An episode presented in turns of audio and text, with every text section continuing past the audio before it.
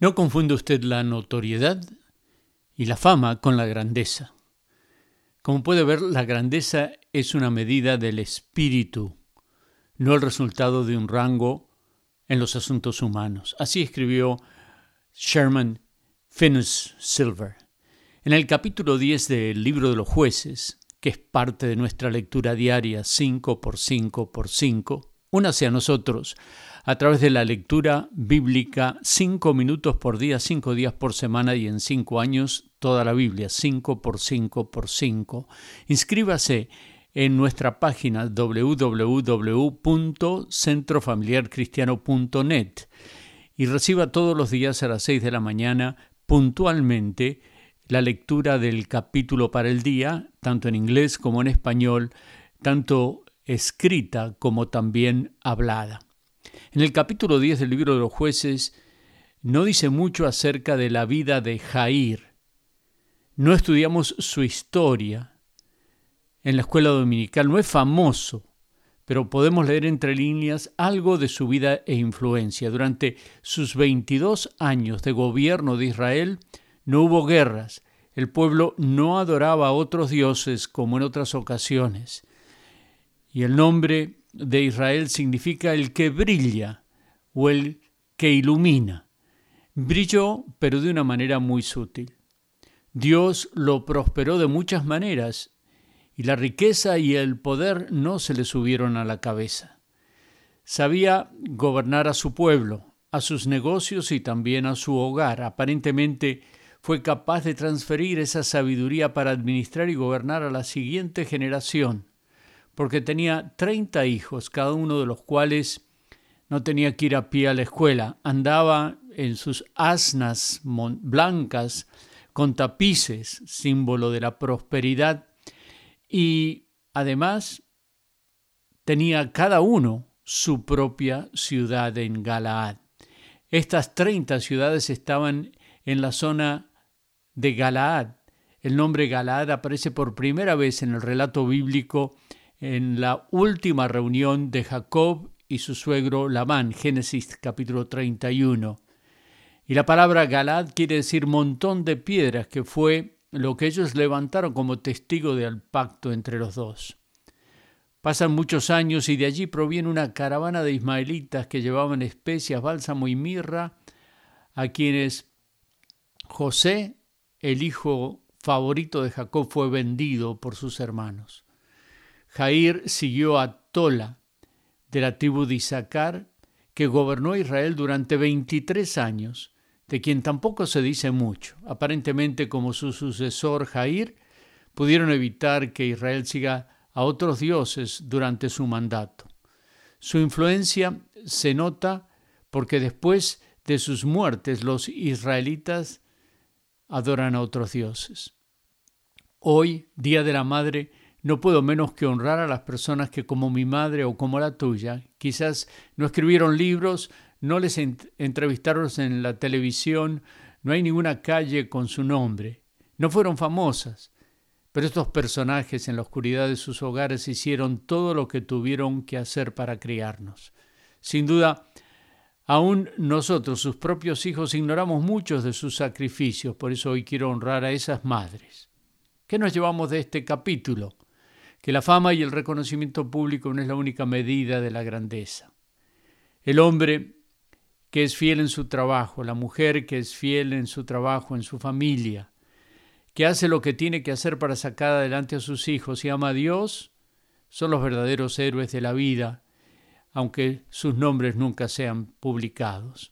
Hoy es un excelente día para celebrarlo y reconocerles. Y como ocurre muchas veces cuando falta la madre, se desvían del camino los hijos. También cuando murieron estos líderes, verso 6, los israelitas volvieron a hacer lo malo ante los ojos del Señor y adoraron a las diferentes representaciones de los dioses paganos. Dios, por esa razón, se indigna, los entrega a los amorreos y amonitas. Verso 10, entonces le pidieron ayuda al Señor y le dijeron, Dios nuestro, hemos pecado contra ti, pues te hemos abandonado para adorar a falsos dioses. Dios les recrimina, pero luego que ellos dejaran a los dioses extranjeros y sirvieran al Señor, verso 16, él no pudo soportar más la angustia de Israel. Ahora están acampados frente a frente al enemigo, pero no tienen un líder. El capítulo se cierra con esta pregunta. ¿Quién será ese líder? ¿Y qué nos llevamos del resto de este capítulo? Que Jesús, Mateo 9:36, al ver las multitudes sintió compasión de ellas porque eran como ovejas desamparadas y dispersas que no tenían pastor. Por un par de décadas tuve en mi escritorio una leyenda. Guíame, sígueme o hazte un lado. Palabras sabias que denotan la necesidad de tener un buen guía y también dar un buen ejemplo para que otros nos guíen. Como hoy también, ayer había familias disfuncionales. El capítulo 11 comienza con estas palabras. Jefté era un gran guerrero de la tierra de Galaad, pero su madre era una prostituta. Su padre, cuyo nombre era Galaad, tenía otros hijos de su esposa legítima. Y cuando estos medios hermanos crecieron, echaron a Jefté de su país. Eres hijo de una prostituta, le dijeron, no heredarás las propiedades de nuestro padre. Jefté huyó de la casa de su padre y vivió en la tierra de Tob. Pronto se unió a él una banda de gente miserable, que lo siguieron y vivían como bandidos, dice una traducción moderna de este pasaje. Curiosamente, cuando los ancianos de Galaad piden a Jefté que fuera su salvador, versos 8 del capítulo 11, te necesitamos, le contestaron. Si quieres ser comandante en jefe contra los amonitas, te haremos rey de Galaad, le dijeron. Versículo 9. Jefté respondió, si me llevan con ustedes para luchar contra los amonitas y el Señor me los entrega, entonces, ¿de veras seré el caudillo de, ustedes? Es una pregunta muy penetrante y profunda. Si me quieren como, como Salvador, deben estar listos también para hacerme vuestro Señor, le estaba diciendo. ¿No es esto a veces lo que falta en nuestro Evangelio? Sepa todo Israel, dice Hechos 2.36. El mensaje que se predicaba en el libro de los Hechos es precisamente este. Sepa todo Israel, con toda seguridad, que a este mismo Jesús a quienes ustedes crucificaron, Dios lo ha hecho Señor y Cristo. Jesús quiere ser tu Salvador, por supuesto, pero también quiere ser tu Señor. Es Señor. Es Señor, cantamos. Ha salido de la tumba vencedor. Todo ojo le verá, toda lengua lo dirá. Jesucristo es el Señor. Capítulo 11 del libro de jueces. Tiene la historia cuyo final no conocemos con seguridad. A veces te has preguntado por qué abrí la boca. Jefté fue nombrado líder de los galaditas e hizo un voto que ofrecería en sacrificio a Dios quien fuera el primero o la primera en abrirle la puerta cuando regresara a casa victorioso. Versículos 30 y 31. En primer lugar, Dios nunca nos pide que hagamos un voto, una promesa. Eh, Dios no busca promesas de nosotros, Dios busca obediencia. Esto es bíblico. En segundo lugar, fue demasiado rápido Jefté en prometer antes de pensar las posibles consecuencias de lo que estaba diciendo.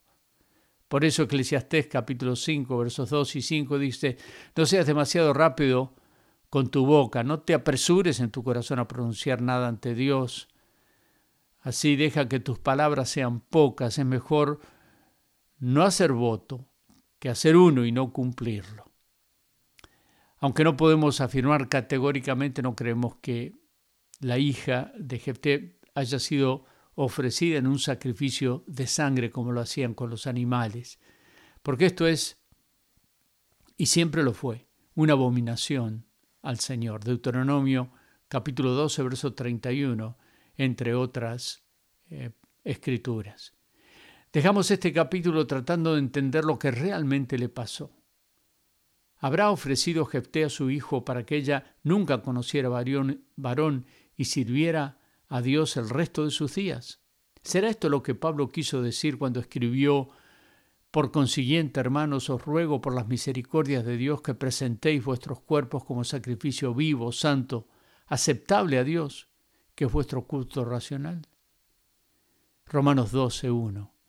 Y si el resultado fuera ese, que ella, como hija sumisa, diera el resto de su existencia terrenal para servir a Dios, habría sido porque antes de que Jepté hiciera esa promesa que para nosotros fue apresurada e irracional, habrá sido porque el Espíritu Santo había venido sobre él en el versículo 29, inmediatamente antes de hacer esta promesa. Como comentaba Mimi en la nota de este capítulo no hace muchos días. ¿Qué nos llevamos a casa de este capítulo? Que Dios puede sanarnos y usarnos aunque vengamos de familias disfuncionales. Esto nos justifica las heridas que se infligen por el desprecio y el abuso en el hogar. Pero este capítulo nos enseña que Dios puede rescatarnos, sanarnos y usarnos como lo hizo con Jefte. También aprendemos a que no debemos prometer, debemos obedecer. Obediencia quiero y no sacrificios, y que el verdadero sacrificio no es el de las víctimas degolladas, sino el sacrificio de la entrega el altar de la vida diaria, lo que Jesús espera de nosotros. En el capítulo 12 los hombres de Efraín estaban celosos de la victoria de Jefté. Lo mismo sucedió en el capítulo 8 con Gedeón. Gedeón los convenció, pero Jefté los destruyó.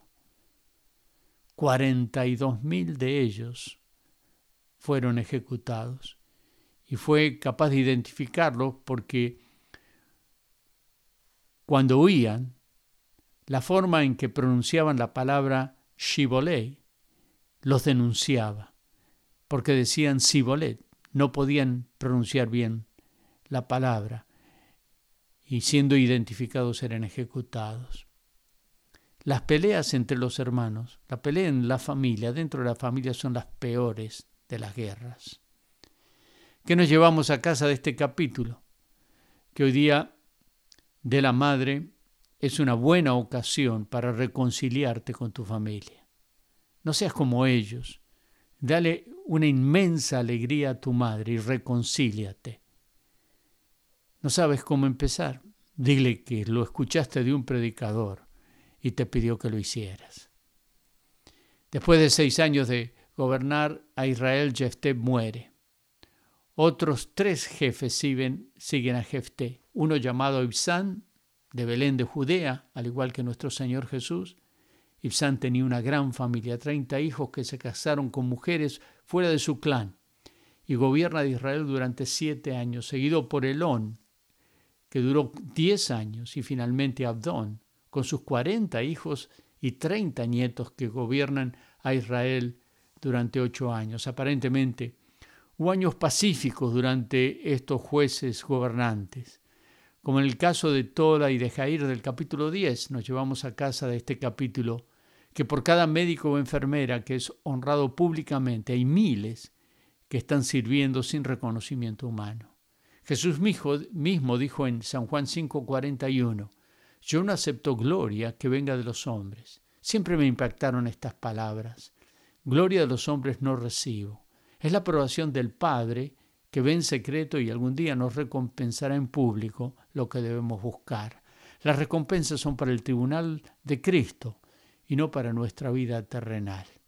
Pero en jueces capítulo 13, por séptima vez en el libro, escuchamos, y los hijos de Israel hicieron lo malo ante los ojos de Dios. Esta vez son los filisteos que oprimieron al pueblo de Israel y durante el periodo más largo del libro de los jueces, 40 años en esta historia, se levanta la, historia más conocida del libro de los jueces, la historia de Sansón. Un ángel aparece a la esposa de Manoa, dos veces antes que Manoa tuviera la oportunidad de conocerlo personalmente. Ella era estéril y Dios se asegura que no quepa ninguna duda, ni para ella ni para el resto del mundo, que este embarazo no sería un embarazo, un embarazo imprevisto. El ángel del Señor revela su nombre, que es admirable o maravilloso, como también mucho después lo dice Isaías capítulo 9. Su nombre es consejero maravilloso, admirable, Dios Todopoderoso, Padre Eterno, Príncipe de paz. El ángel del Señor les dice que tendrán un hijo y que debería ser nazareo desde su nacimiento. Y como tal nunca debería beber vino, ni siquiera comer uvas o pasas de uvas. No cortaría su cabello y no tocaría ninguna persona o animal muerto. También lo haría su madre. El voto nazareo, no, no confundir con nazareno, el voto nazareo se encuentra en Números capítulo 6, verso 2. Ellos le creen al ángel de Jehová, pero todavía no tienen ni idea de cómo criarlo. Y Manuel le preguntó, versículo 12, cuando tus palabras se cumplan, ¿cómo debe ser el modo, modo de vivir de este muchacho y cuál es su vocación? El niño crece y le ponen por nombre Sansón. Alguien dijo que el nombre significa pequeño sol. Y por todas las indicaciones de este capítulo, este niño es un niño muy especial porque el Espíritu del Señor comenzó a manifestarse en él. Y así llegamos al capítulo 14. Sansón está comprometido a casarse con una chica filistea, en contra del consejo de sus propios padres. ¿Puedes creerlo? Esto era del Señor. Desde afuera parece que, si bien no bebería Sansón, pero sería uno de estos muchachos que parecen atraer a los problemas. Donde van, atraen siempre un problema. ¿Sabes a lo que me refiero? En su fiesta de bodas, que como era la costumbre de la época, duró una semana entera, plantea un enigma a 30 hombres filisteos. Su misión y la forma en la que él serviría a Dios era cualquier cosa menos normal. Provoca a 30 hombres de la fiesta con una adivinanza. Por otro, por otro lado, estos hombres acosan a su flamante esposa para que les dé la respuesta y la primera esposa de Sansón usó de las armas favoritas de las mujeres, la gotera diaria de la presión. Sí, como gotera continua, en tiempo de lluvia, es la mujer que siempre discute, dice Proverbios. La gotera y las lágrimas. Mi esposa me dice que una vez fue detenida por un oficial de policía de tráfico. Empezó a llorar y no dejó llorar durante toda la breve entrevista con el policía. Creo que el oficial meneó la cabeza y se fue. Por cierto, prueba esto en la casa, pero no en la carretera, no siempre funciona. Las lágrimas y la diaria presión a Sansón hace que él revele el secreto. Y Sansón responde matando a 30 hombres, quitándole su ropa para, para cumplir con la apuesta que había perdido. Nada más apropiado para la celebración de un Día de la Madre que reflexionar sobre la manifestación del Espíritu de Dios en la familia. Escucha, en el capítulo 9 es el hijo de una concubina que traiciona a sus 70 hermanos y el único sobreviviente predice su caída, caída porque todo lo que el hombre sembrare, eso también segará. En el capítulo 10 es la historia de una familia que, como vemos en el siguiente capítulo, ha rechazado a uno de los suyos y no tiene líder. El padre de Jefté ha perdido su lugar por haber embarazado a una prostituta y Jefté, rechazado por sus hermanos, es a quien Dios eleva para ser un gran líder. En el capítulo 12 encontramos el testimonio de la rivalidad entre hermanos y cómo Jefté ejecuta, ejecuta a 42.000 de la tribu hermana de Efraín.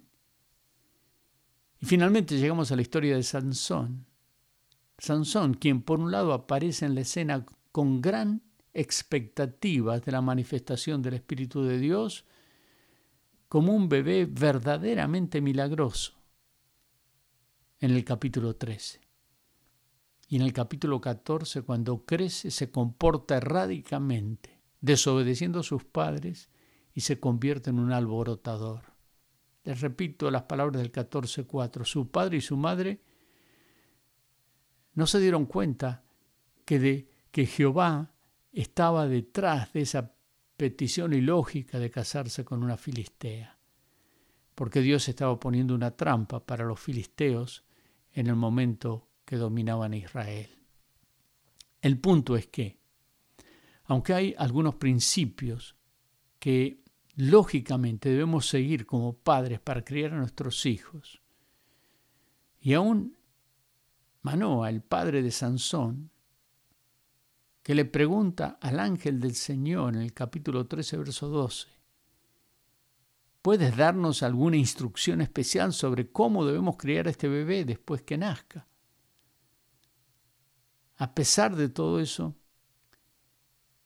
y a pesar de que no tenemos ninguna razón para creer que no entrenaron a Sansón en el camino en que debía ir, reconocemos una vida que fue como una montaña rusa de experiencias y emociones en la familia de este escogido hombre de Israel que rige a Israel por 20 años. El punto es, querida madre, que la Biblia y la vida nos presenta situaciones y a veces resultados incomprensibles. He visto hijos descarriados de padres muy buenos y he visto a personas ejemplares que nacieron y vivieron en hogares disfuncionales. Lo que sé es que Jesús nos dejó esta enseñanza en Mateo capítulo 13, verso 36 en, 26 en adelante. Cuando el trigo creció y se formó la espina, apareció también la mala hierba.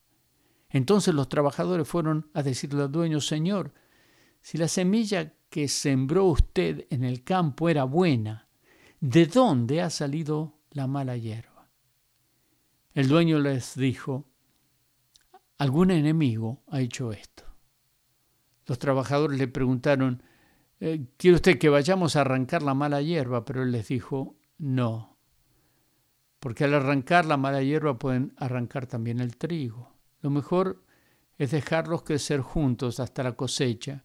Entonces mandaré a los que han de recogerla que la recojan primero la mala hierba y la aten en manojos para quemarla, y después guarden el trigo en mi granero. Aliéntate, madre. Aliéntate, sembraste la buena semilla, hiciste todo lo que pudiste hacer con las fuerzas que Dios te dio. Descansa, celebra. Dios se encargará del resto. Feliz Día de las Madres. Y no te pierdas la transmisión en vivo en unos minutos en el canal www.centrofamiliarcristiano.net en vivo o en el canal de, de Facebook en la, bajo nuestra Iglesia Verdad en Amor. No te la pierdas, que Dios te bendiga.